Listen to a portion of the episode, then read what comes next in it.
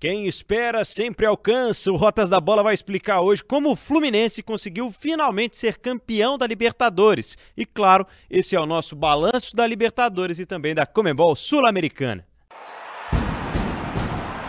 Tudo sobre futebol internacional. Rotas da Bola.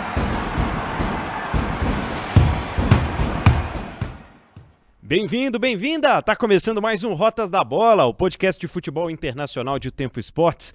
Eu sou Pedro Abílio, tô ao lado do Fred J e no Tempo Esportes a gente já tem falado bastante sobre uma Libertadores cada vez mais brasileira. Então é o nosso podcast de futebol internacional, mas a nossa análise principal vai para um time brasileiro, vai para um sul-americano, um, um, brasileiro, né, que conquistou o vice na Sul-Americana, mas vai principalmente para um brasileiro campeão finalmente da Libertadores na segunda vez que chegou a decisão. Fluminense, Fred J, campeão da Libertadores. Ficou em boas mãos, Fred? Tudo bem? Tudo bem, Pedro. Um abraço para você. Ficou. Ficou em boas mãos. É a coroação de um trabalho de um treinador que pensa um pouco diferente do que a média. Se não está lá agradando Deus e o mundo na seleção brasileira, não é o problema do Fluminense. Para o Fluminense foi muito legal, até pelo formato de jogo que o Diniz se propõe. Ficou em boas mãos. Até porque, convenhamos, o Boca, que poderia ser campeão, com o peso da sua camisa, levou o jogo até a prorrogação no Maracanã.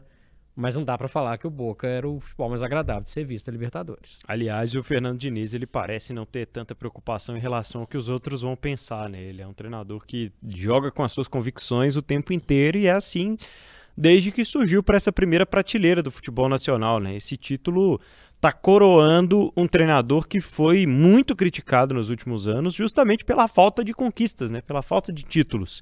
E hoje chega a seleção brasileira, desponta como campeão da Libertadores e é o, o treinador do momento aqui no, no futebol da América. Né? Acho que depois da, da era Galhardo no River, do Abel Ferreira no Palmeiras, a gente está começando a ver um ciclo vitorioso e de uma prateleira a mais né, para o Fernando Diniz, o técnico do Fluminense. Que protagonizou momentos inesquecíveis nessa Libertadores.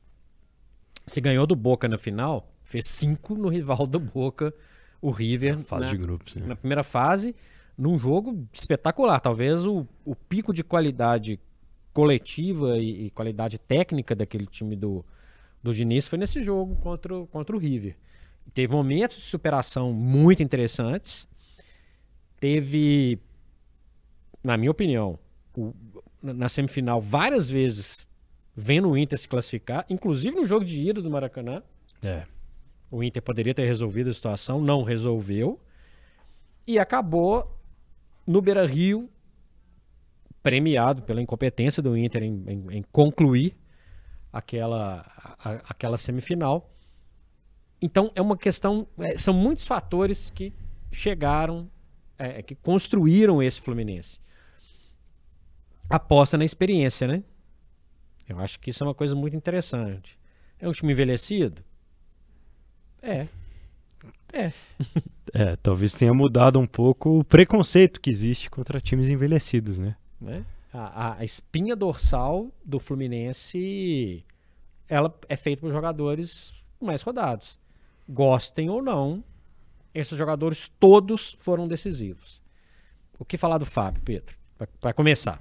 Bom, é, o Fábio ele fez uma campanha de Libertadores que eu particularmente talvez não esperasse, porque eu não imaginava o Fábio por dois anos ainda em alto nível quando ele chegou ao Fluminense. Eu imaginava que fosse um processo mais transicional, um processo que fosse abrir espaço para quem viesse. E o Fluminense não, o Fluminense aposta todas as fichas no Fábio, renova o contrato, banca ele nos momentos de, de crítica, né? E consegue aos poucos encaixar ali um goleiro que não tinha tanto talento assim para ser o goleiro do jogo apoiado na defesa, né? Era um goleiro que apresentava vários lances de dificuldade, ainda apresenta alguns lances de dificuldade para sair jogando. Mas o tempo inteiro ele teve apoio, o tempo inteiro ele teve o Fernando Diniz ao lado e o tempo inteiro ele teve os jogadores acreditando que poderiam, né? Ser opção de passe para a linha do goleiro, porque o Fábio precisava dessas opções para começar o jogo do Fluminense.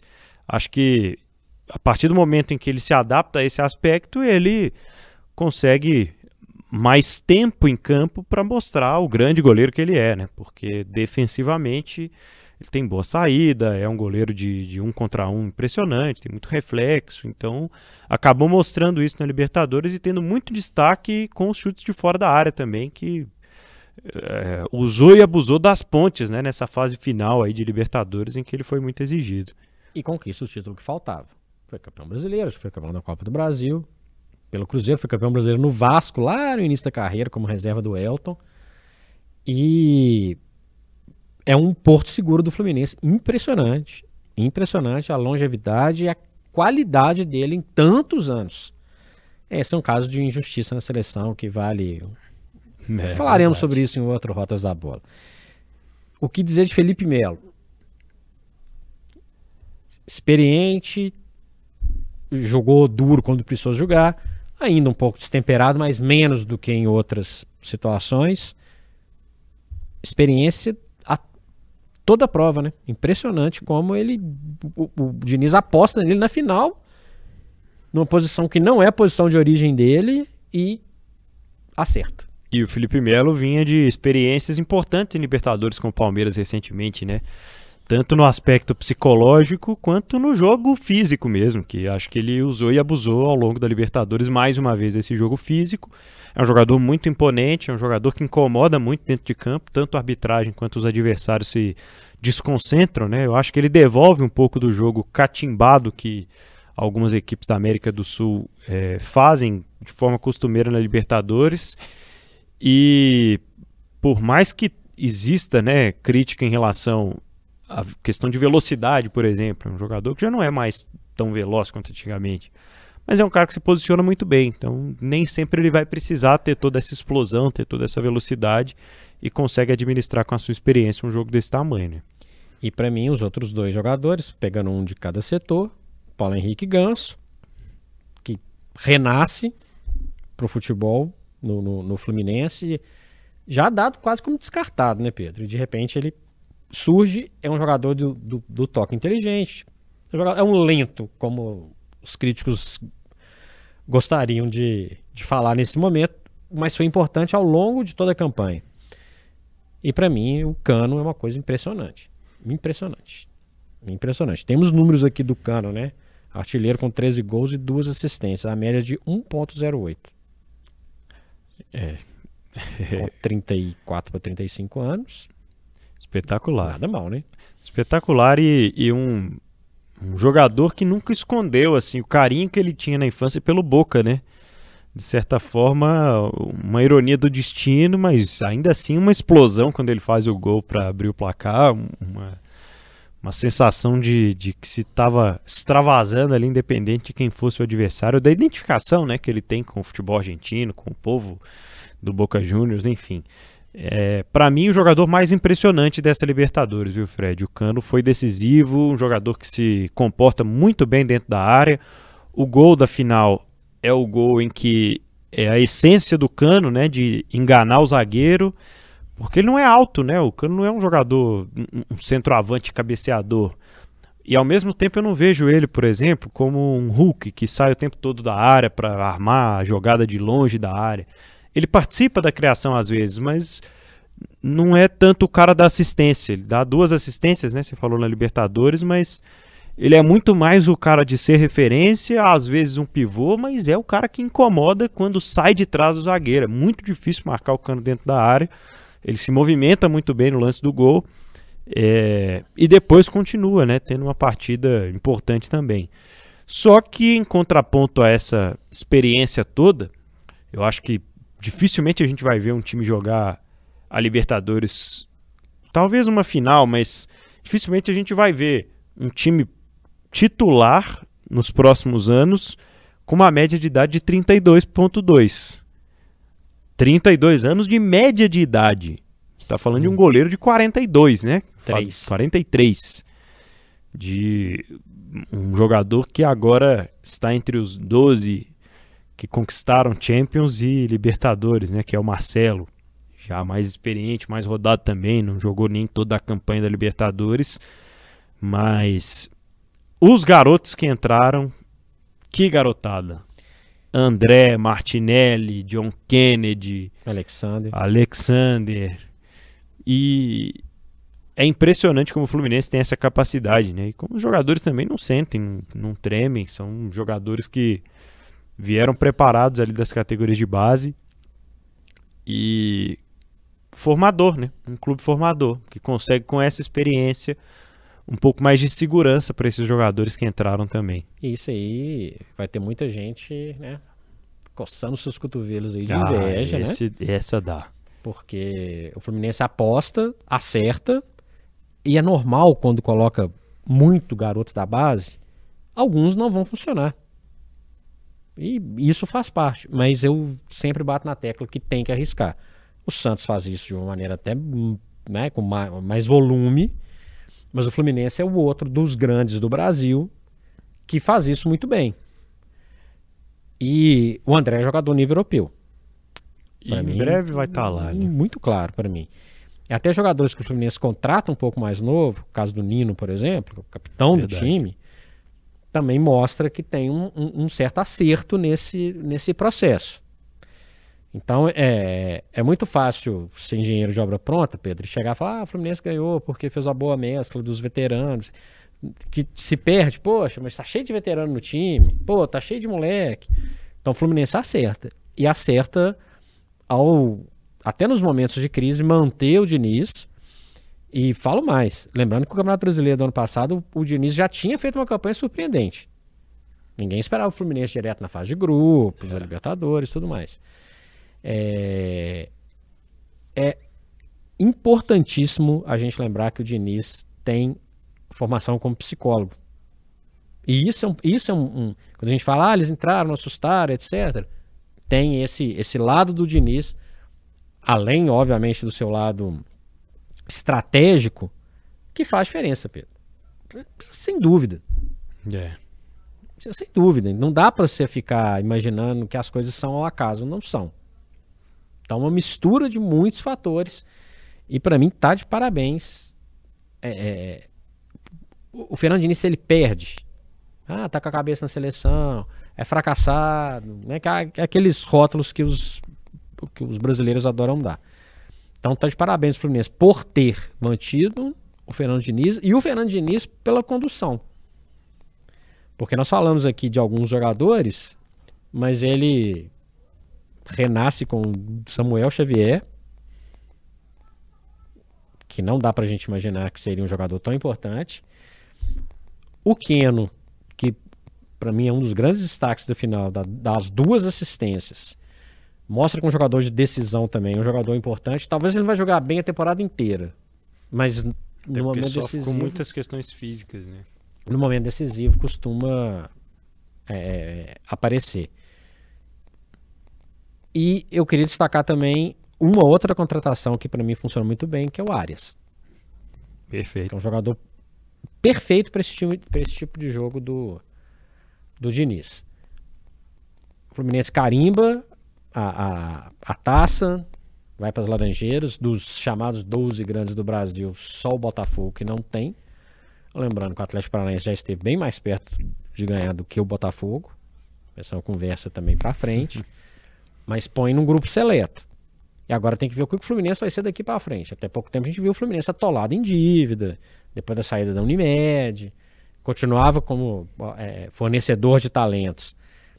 E, e tem, cada hora a gente vê aí uns do João Pedro fazendo gol na, na- na Inglaterra e por aí vai. É, se o Fluminense conseguir seguir com esse tipo de trabalho, pode ser que a gente tenha mais alguns valores aí de Xerém rodando aí grandes clubes da Europa, Pedro. É, o Keno deu cinco assistências, né? Duas na final, como você destacou, foi o líder nesse, nessa estatística na Libertadores.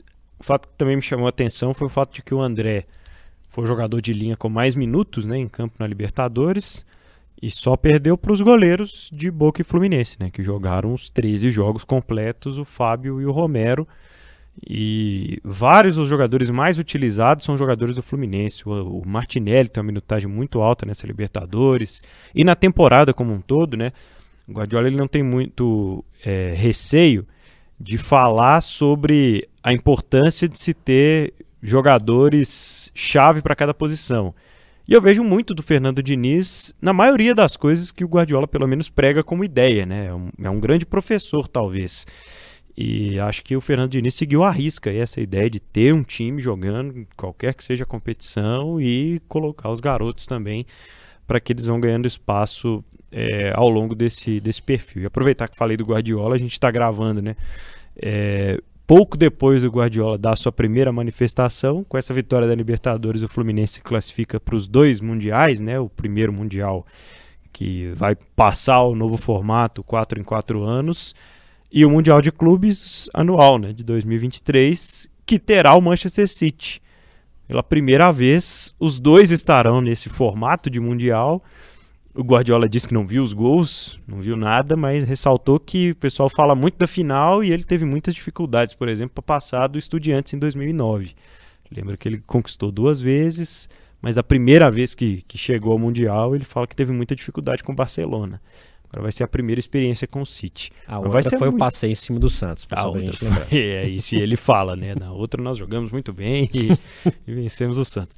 Mas é meio que criador e criatura esse possível encontro, né, Fred? Sem dúvida. Nós vamos falar muito isso até chegar ao Mundial, né, Pedro? Mas é muito interessante e também é muito gratificante para a gente ver.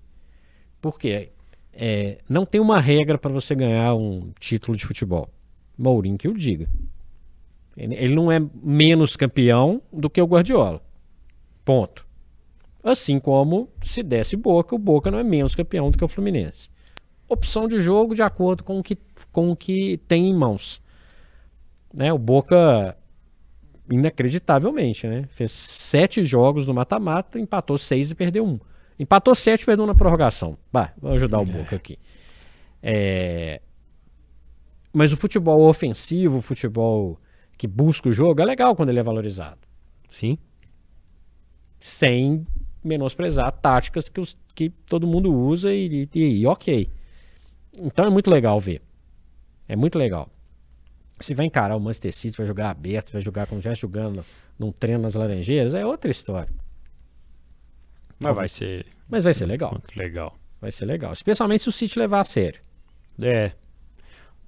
Segundo o que disse também o Guardiola depois dessa final da Libertadores, ele falou o seguinte: é um título que não temos. É uma das poucas taças que não temos. Então, e para estar lá é muito raro, é muito difícil, tem que ganhar Champions. Então, é, é, aparentemente ele vai levar a sério a- o Mundial de Clubes, mas não sabemos até que ponto. Fica essa sensação, né, de que ganha o futebol com, com os dois possivelmente se encontrando é, no Mundial de Clubes. Fred, tem algum ponto negativo que a gente destaca aí do Fluminense? Eu fiquei pensando muito em, em, em quais situações o Fluminense teria um ponto negativo. É um time muito ajustado. É um time que já entendeu a, a- a ideia do seu treinador. É um time que, em alguns momentos da campanha, na primeira fase, por exemplo, começou muito bem, patinou, quase que não se classifica. É.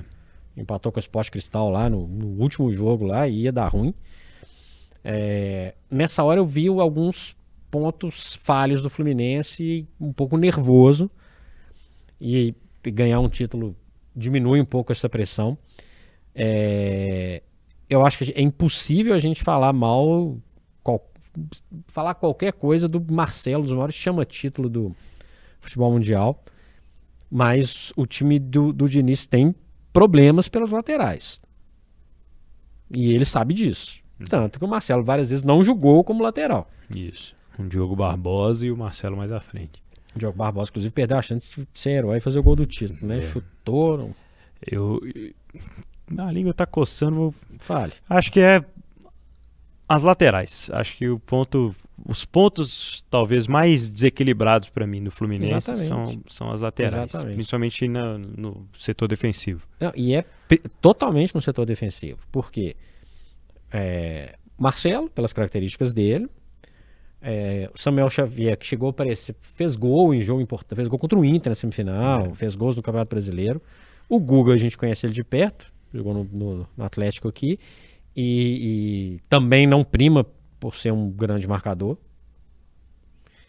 Assim como o Diogo Barbosa, que é um jogador de altos e baixos. Então tá ali Se o Guardiola começar a estudar, pegar esses 13 jogos do Fluminense, ele vai achar o mapa da mina. É. Parou pra você imaginar o Grealish correndo pra cima do Samuel Xavier? pois é, pode acontecer. Pode acontecer. Ou o Doco que tá jogando um doido. Vou jogar lá em cima do. Vou, vou inverter, vou jogar lá na em cima do Marcelo.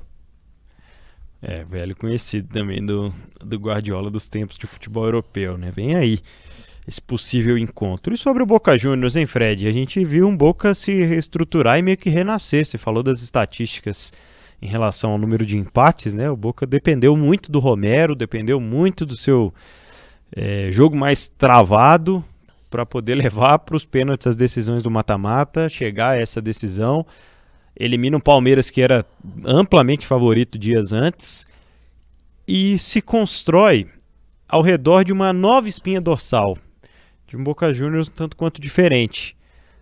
E para quem pensou que o Boca seria dependente do Cavani, não foi bem assim, né? O Cavani entrou nesse jogo coletivo do Boca e se a gente estivesse falando hoje de um Boca Juniors campeão, acho que também estaria em boas mãos pelo quão aguerrido esse time foi ao longo dessa fase de mata-mata em que ele conseguiu crescer para chegar nessa final, viu?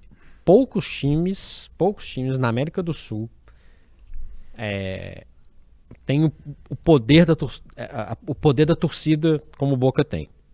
É. São poucos. São poucos. No futebol brasileiro, As praias de Copacabana que o diga. Nossa senhora. Esse é o lado ruim da final e daqui a pouco a gente fala disso. Acho, Pedro, que a, a, a- a forma da torcida do Boca alentar, né, como eles gostam de dizer, é uma coisa impressionante. E eu acho, eu sou muito favorável a isso. Cara, quer vaiar? Espera o jogo terminar. Se o time do Boca jogasse em alguns estádios do Brasil, você pode escolher o estádio que você quiser. Eu tenho uma exceção, que eu acho que é a torcida do Corinthians, que tem esse, essa capacidade de incentivar o tempo inteiro dos grandes brasileiros. E a maioria do restante absoluto do futebol brasileiro é uma torcida pouco paciente. Então esse jogo do Boca de seis empates tem um, de- tem um apoio da sua torcida, assim como vários outros clubes da Argentina quando jogam no Brasil, gelados. Ah, pode ter 70, 80, 200 mil. Não estou nem aí. Não estou nem aí. Esse poder de concentração que é muito legal, que é um- uma capacidade de mental muito forte. O Boca começou a perder o jogo, continua jogando. É. Continua jogando. É o jogo mais bonito? Não, não é um jogo mais bonito. Mas continua jogando. Não apelou. Continua. O jogo seguiu, Pedro.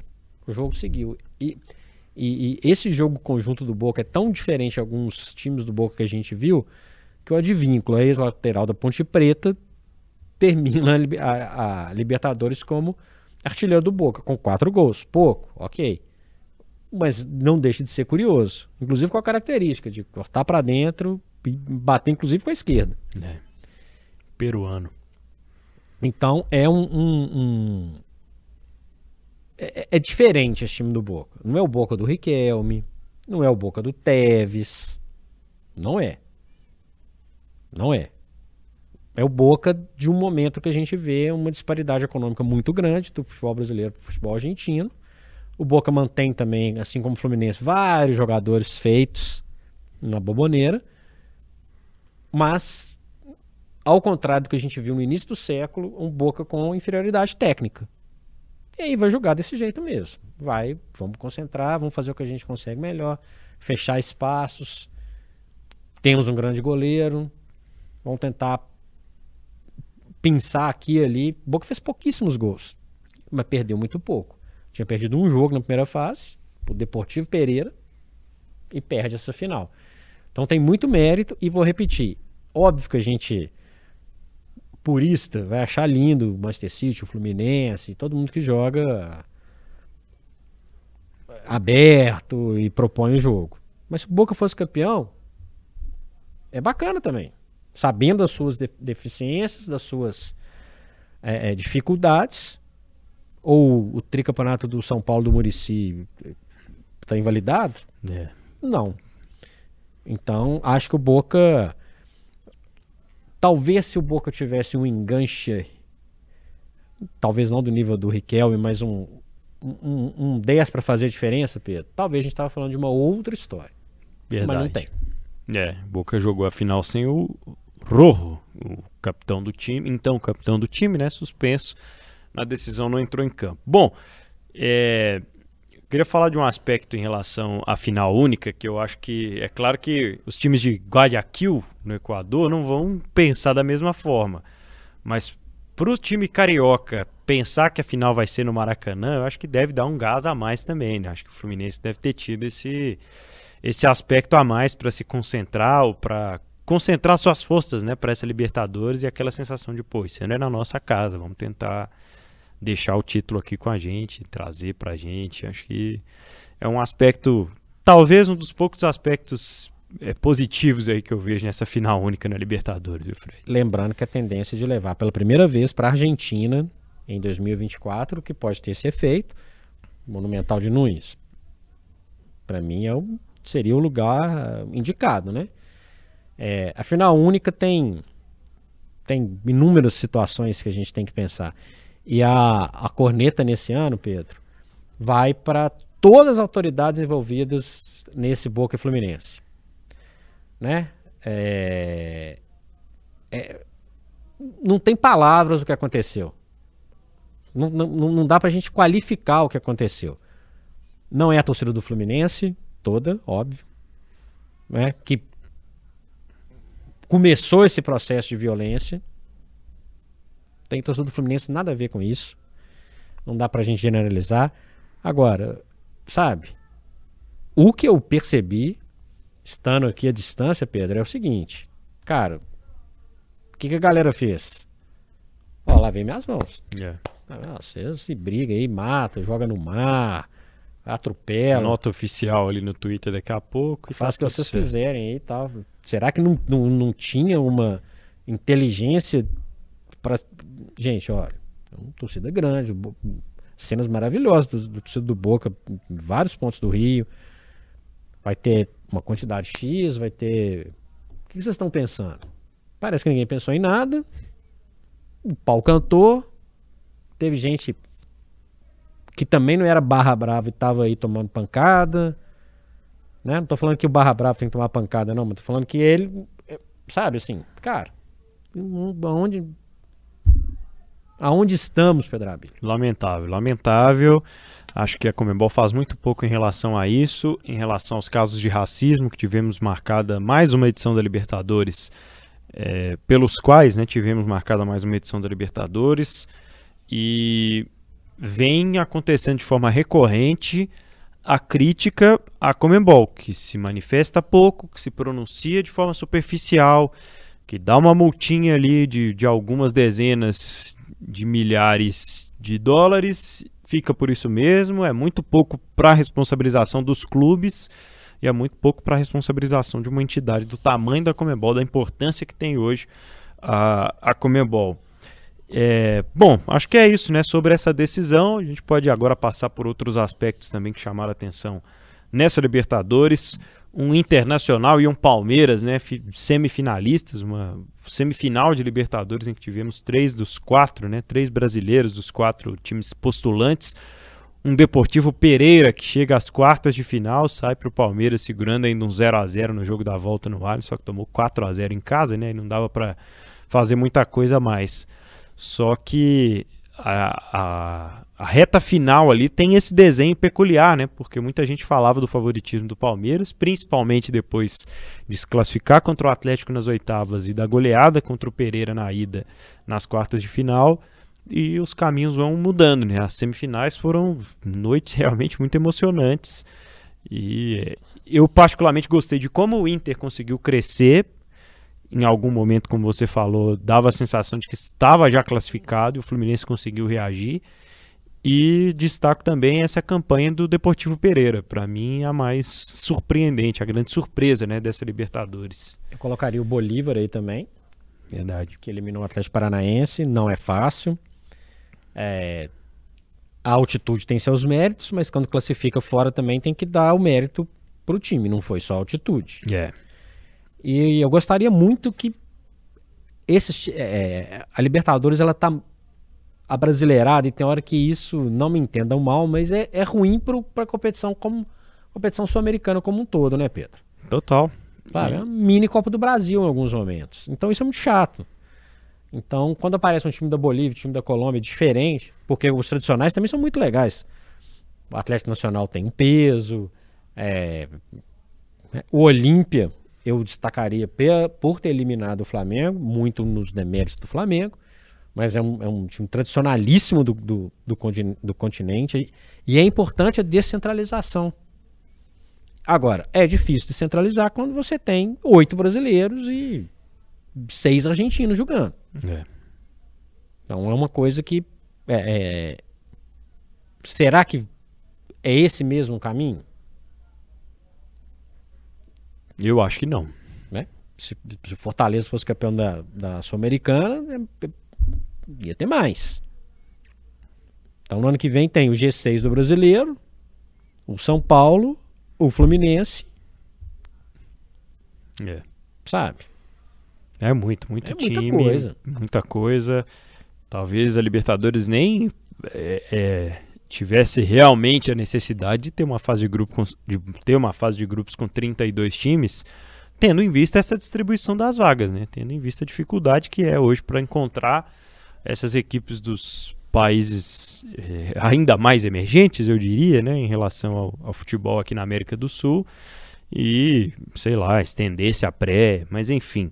E é grana, né? E é grana. Totalmente. É, é grana. É, grana. É, o, o, o, terceiro maior campeão da América, que é o Uruguai, um figurante total.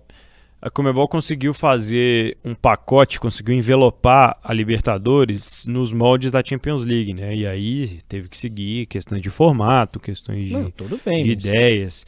E hoje ela é a Libertadores é vendida como um pacote completo, né? A Libertadores ela tá em todas as plataformas possíveis, ela tem todas as suas padronizações ali de, de, placares, de música, de protocolo de entrada, de regra do tamanho do campo, do, dos estádios em sua capacidade por fase, de transmissão. Então se tornou um torneio mais rico, né? Mais grana significa essa organização um pouco maior. Só que aí eu acho que é em detrimento também a essa preocupação com a questão da competitividade. A gente está falando aqui de seis dos últimos sete campeões, né, os brasileiros.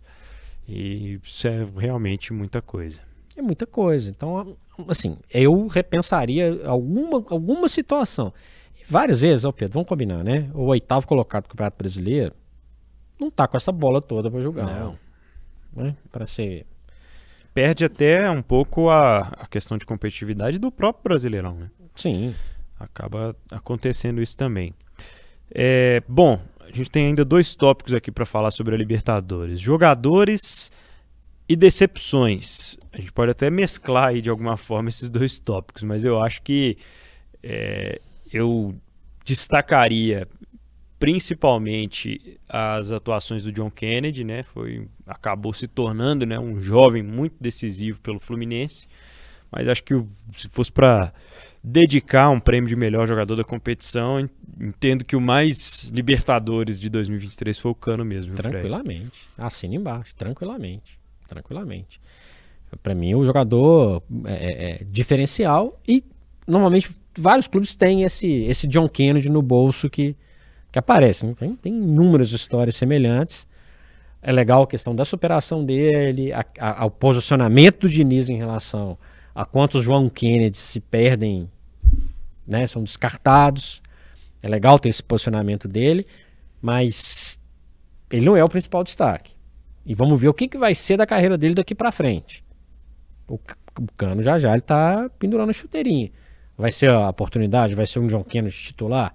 Ele vai começar a jogar pelos lados? Ele vai arrumar uma vaga? Vamos ver. E eu acho que de decepção, talvez quem tinha mais grana, que nós estamos falando de competição, que tudo é grana, né? O Flamengo bagunçado do Sampaoli, desastroso. Acho que a grande decepção da Libertadores. Né? Talvez né? a maior.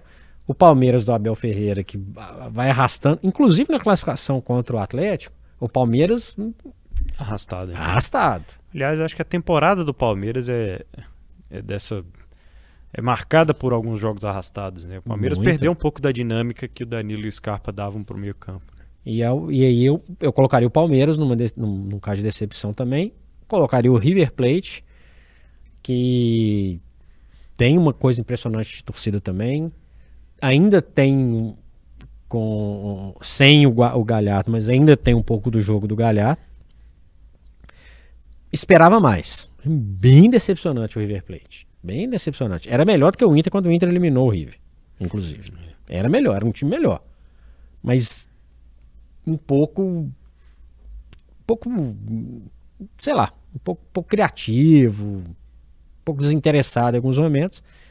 E não podemos deixar de esquecer, né, Pedro, que também teve o papelão do Eduardo Cudê, né? Foi na Libertadores, no- depois do jogo contra o Libertar, vitória Libertar 1x0 diante do Atlético no Mineirão, que disparou cobras e lagartos. Eu tinha uma expectativa em relação ao Cudê pelo perfil de jogo dele, tanto que ele consegue carregar o Inter depois, é, de ter conseguido fazer o Atlético jogar de uma maneira melhor pelos jogadores que tinham. Fica aí como uma decepção. Cudê barra Atlético, mas eu acho que tem muito do Cudê que chutou, chutou o balde num, num momento bizarro e de uma forma completamente equivocada. Faça isso, inter- faz, fizesse isso, né? Já passou, fizesse isso inter- inter- internamente de uma outra forma, não nos microfones como ele fez. É, e depois ele vai marcar uma campanha do Internacional descobrindo a redenção para alguns jogadores, né? O Inter teve como destaque o goleiro Rocher, que vem para o futebol brasileiro já mais velho, já mais experiente. Tem uma disputa de pênaltis logo no início, né? E depois vai cair na graça ali da, da torcida. Gabriel Mercado, que é sempre Gabriel Mercado, né? Um zagueiro muito eficiente, joga sério e faz gol adoidado com aquele cabeção dele.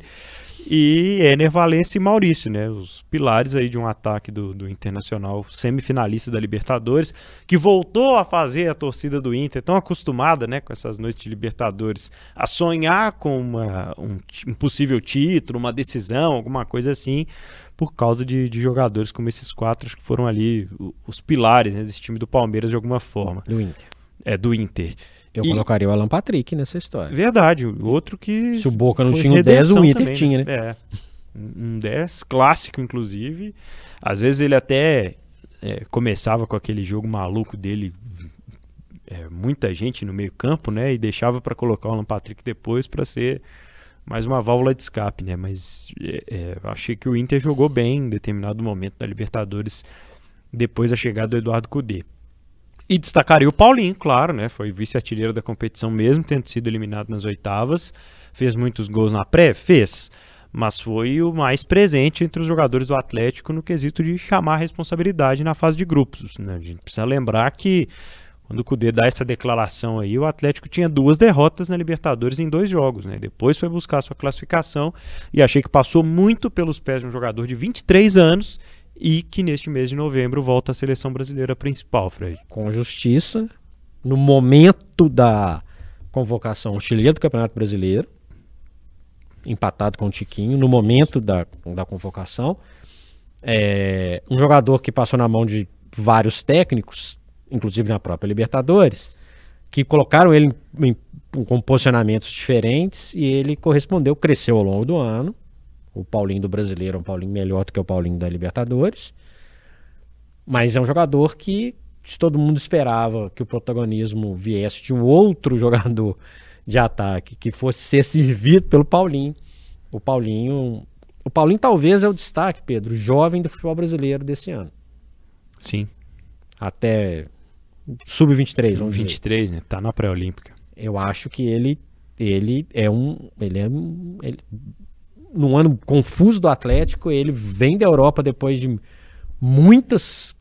De, de contusão, de poucos jogos pelo Bayer Leverkusen e uma temporada com, neste momento, praticamente 30 gols é muita coisa.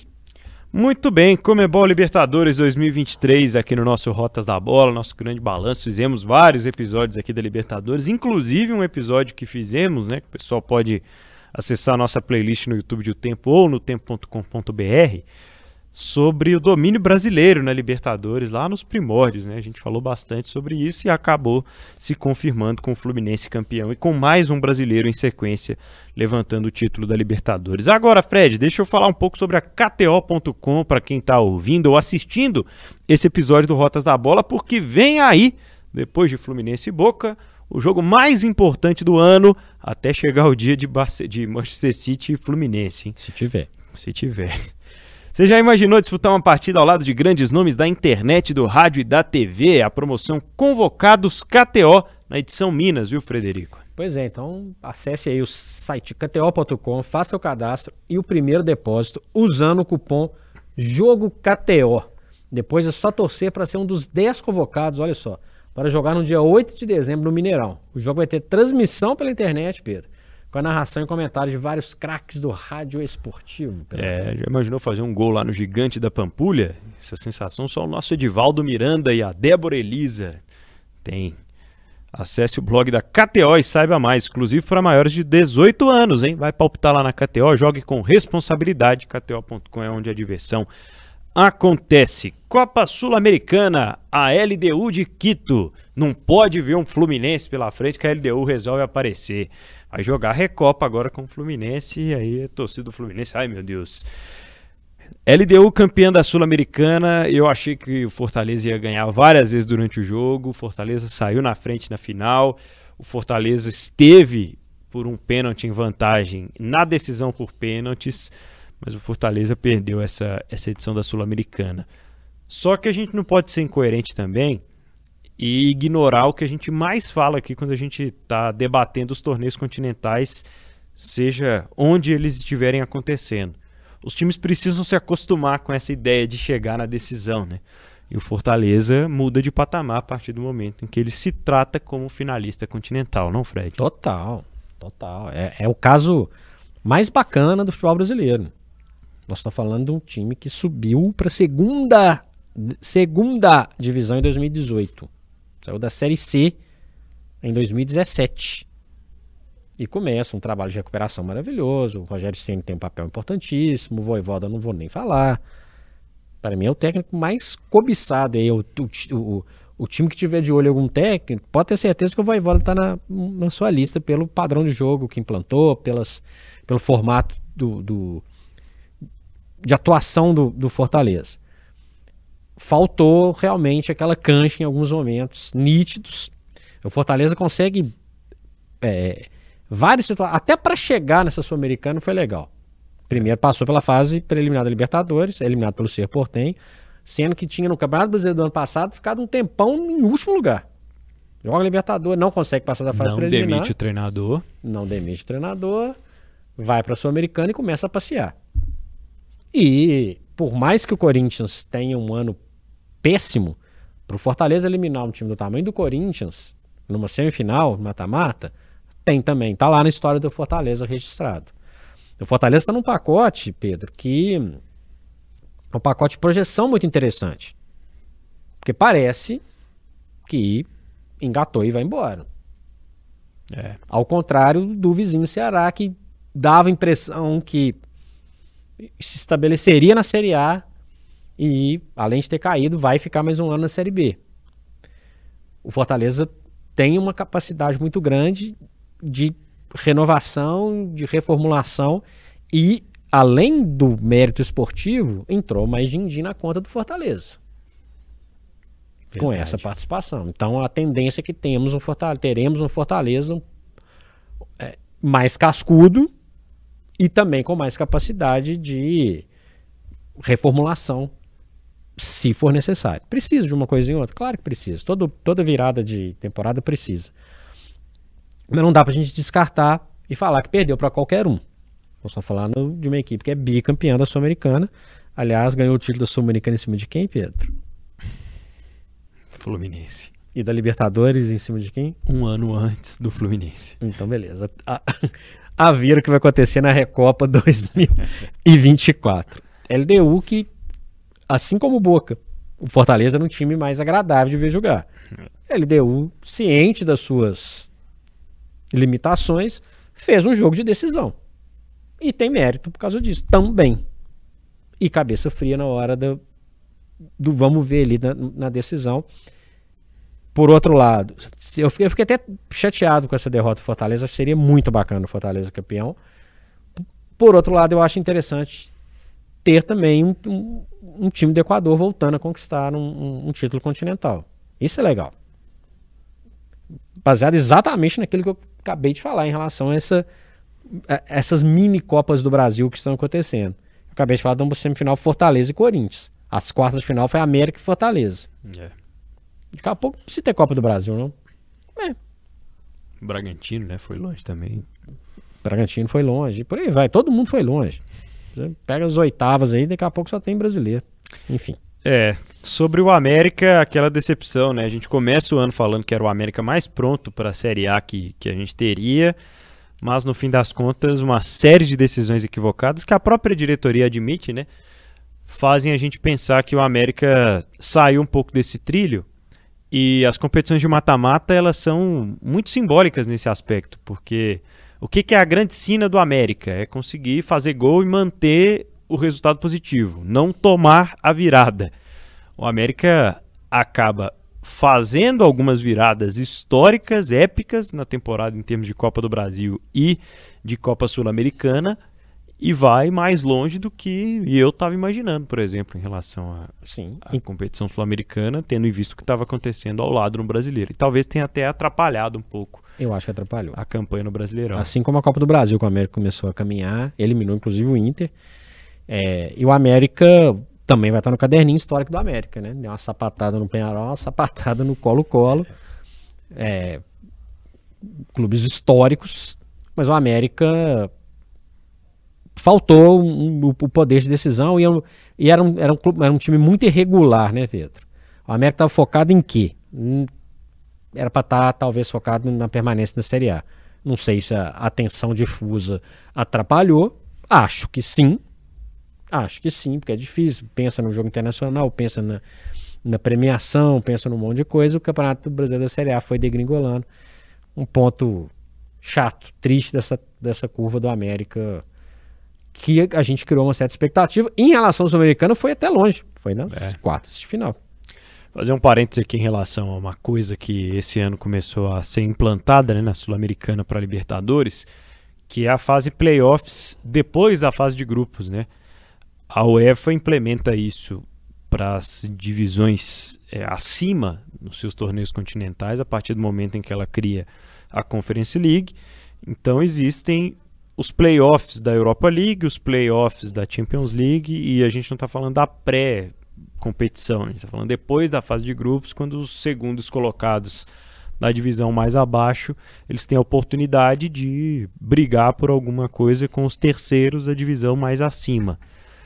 A CBF alega, através do Edinaldo Rodrigues, o presidente, que a Comebol não avisou que teria isso ano passado. Né? A CBF montou seu calendário, divulgou e agora justifica a extensão do Campeonato Brasileiro de última hora nessas datas de playoff, né? Que não contava com que tivesse esse playoff na Sul-Americana e isso teria prejudicado o calendário de alguma forma, já que a promessa, e até de certo modo cumprida, né, era de não ter jogos na data FIFA. Só pode no dia seguinte, viu, Fred? Tudo bem. no dia seguinte pode. Mas mais uma forma escancarada da gente ver um pouco de desorganização também na, na Comembol, na CBF, no básico que é o calendário. Isso já valeu um Rotas da Bola e nós vamos fazer outro porque vai ter nove rodadas do Brasileirão, Brasileirão da Série A na Copa América 2024. É. E aí isso já sabia antes, né? Isso. Não, não tem data de playoff, tem nada, né? Não. Então não vem com essa não. Não colou. Não colou. O calendário já estava atrapalhado antes. Já estava pronto o calendário, para que, que foi inventar? Não colou, lambança, e inclusive eu acho legal o playoff exatamente pela chance de, de o, o, o, time da divisão inferior ter uma oportunidade diferente, uma chance a mais e tal. Não, não, vem com essa aqui, ah, pelo amor de Deus. É, acho até que é um aspecto positivo e que isso deveria ter sido discutido antes, né? Bom, e que conclusão a gente pode tirar então, hein, Fred, de, do patamar que estamos enquanto futebol campeão do mundo, continentalmente falando, e com brasileiros. Hoje a gente tem um, uma estatística interessante. Fernando Diniz e Arthur Elias, né, os técnicos campeões da Libertadores, masculina e feminina. Libertadores feminina vencida pelo Corinthians do Arthur Elias. São os técnicos das seleções brasileiras. Verdade. Profissionais, né? É, esse domínio financeiro que o Brasil impõe aos seus vizinhos tem tornado, de uma certa forma, a competição continental uma competição nacional. E isso, para mim, é o maior incômodo. E não é um problema o crescimento econômico do Brasil. Não é esse, dos times brasileiros, não é esse. É o enfraquecimento dos demais. Então a gente vê tradições sendo é, é, é escanteadas, eu posso dizer assim. Né? A gente vê o Penharol. O Penharol fez zero ponto na, na Sul-Americana. Zero. Colo-Colo tomou cinco do América, que é o lanterna do brasileiro. O River Plate penando para conseguir classificar. É, é, muito. Se é um caso isolado, beleza, mas não é. Mas não é. Não. São muitos clubes tradicionais que vão se transformando em meros participantes de competições. E aí o poder está tá, tá concentrado é, é, em um país, de uma maneira geral, que é o Brasil, com um pouco de uma situação que vai para o futebol argentino. Um pouco, tanto que afinal foi Boca e, e, e Fluminense. É, o que eu questiono, e aí é, é repensar mesmo essa quantidade. Será que você já cantou essa bola aqui no, no, no, no Rotas da Bola? Precisa ter a fase de grupos com tantos grupos? É. Talvez não. De repente 24 resolveria. Você já sairia no mata-mata com as quartas, economizaria um pouco de data. Poderia aumentar um pouco o nível da competição, né? É, a pensar. Acho que é a pensar. Porque fica. É, o Campeonato Brasileiro tem 20 times. É, e não é tirar a vaga da Bolívia, é tirar não. algumas do Brasil, né? E da Argentina também. Da Argentina. É, o Brasileirão tem 20 times. Quatro são rebaixados. Dos 16, normalmente 14 jogam competições continentais. É um atrativo ter a, a vaga na competição continental? Claro que é. Mas o, time ficou em 14 lugar do Campeonato Brasileiro. Será que. Né? Por que não reduzir um pouco? Eu, eu, eu, acho interessante a, a, disputa pela, pela vaga. Mas às vezes o time está lá. Não caiu na última rodada, mas ele entrou lá no Sul-Americano. Acho que é um, um caso a, a se pensar. E você, o que pensa? Interaja com a gente nas redes sociais e também no chat do youtube.com barra o tempo. No YouTube do Tempo você pode deixar o seu comentário. Nós estamos no Rotas da Bola, podcast de futebol internacional de tempo vai ficando por aqui nesta semana. Eu sou Pedro Abílio. Eu sou Frederico Jota. Este foi o podcast Rotas da Bola que você pode acompanhar no seu tocador preferido de podcast e também no portal O Tempo e lá no YouTube de O Tempo, pessoal. Aquele abraço.